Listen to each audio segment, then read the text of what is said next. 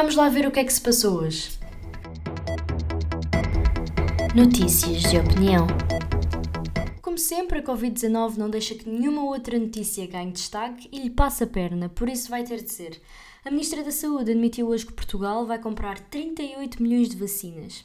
Sim, somos pouco mais de 10 milhões, vezes duas doses, mais quase um milhão de pessoas que já foram vacinadas. Isto está, segundo a minha má matemática, por volta de 21 milhões.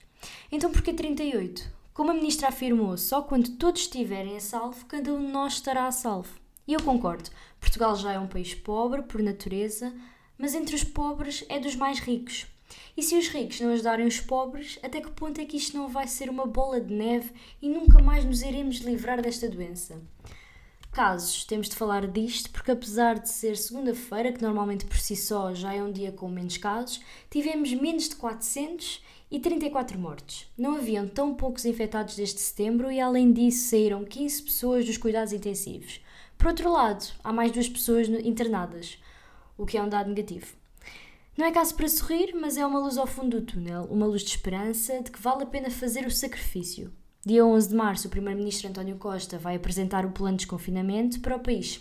Passaporte, não aquele normal que usamos para sair do espaço Schengen, mas um para a vacinação. A União Europeia vai propor a criação deste documento que vai servir como um livre trânsito digital para podermos retomar as viagens em altura de pandemia.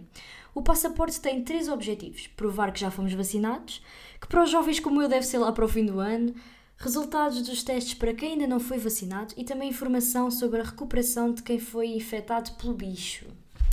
Falar em bicho, amanhã faz anos desta criatura que chegou a Portugal a 2 de março de 2020, já foi há um ano, para nos assombrar, a nós e ao mundo. E é caso para dizer parabéns a você, Nesta data fodida, poucas felicidades. Que faz desta para outra vida.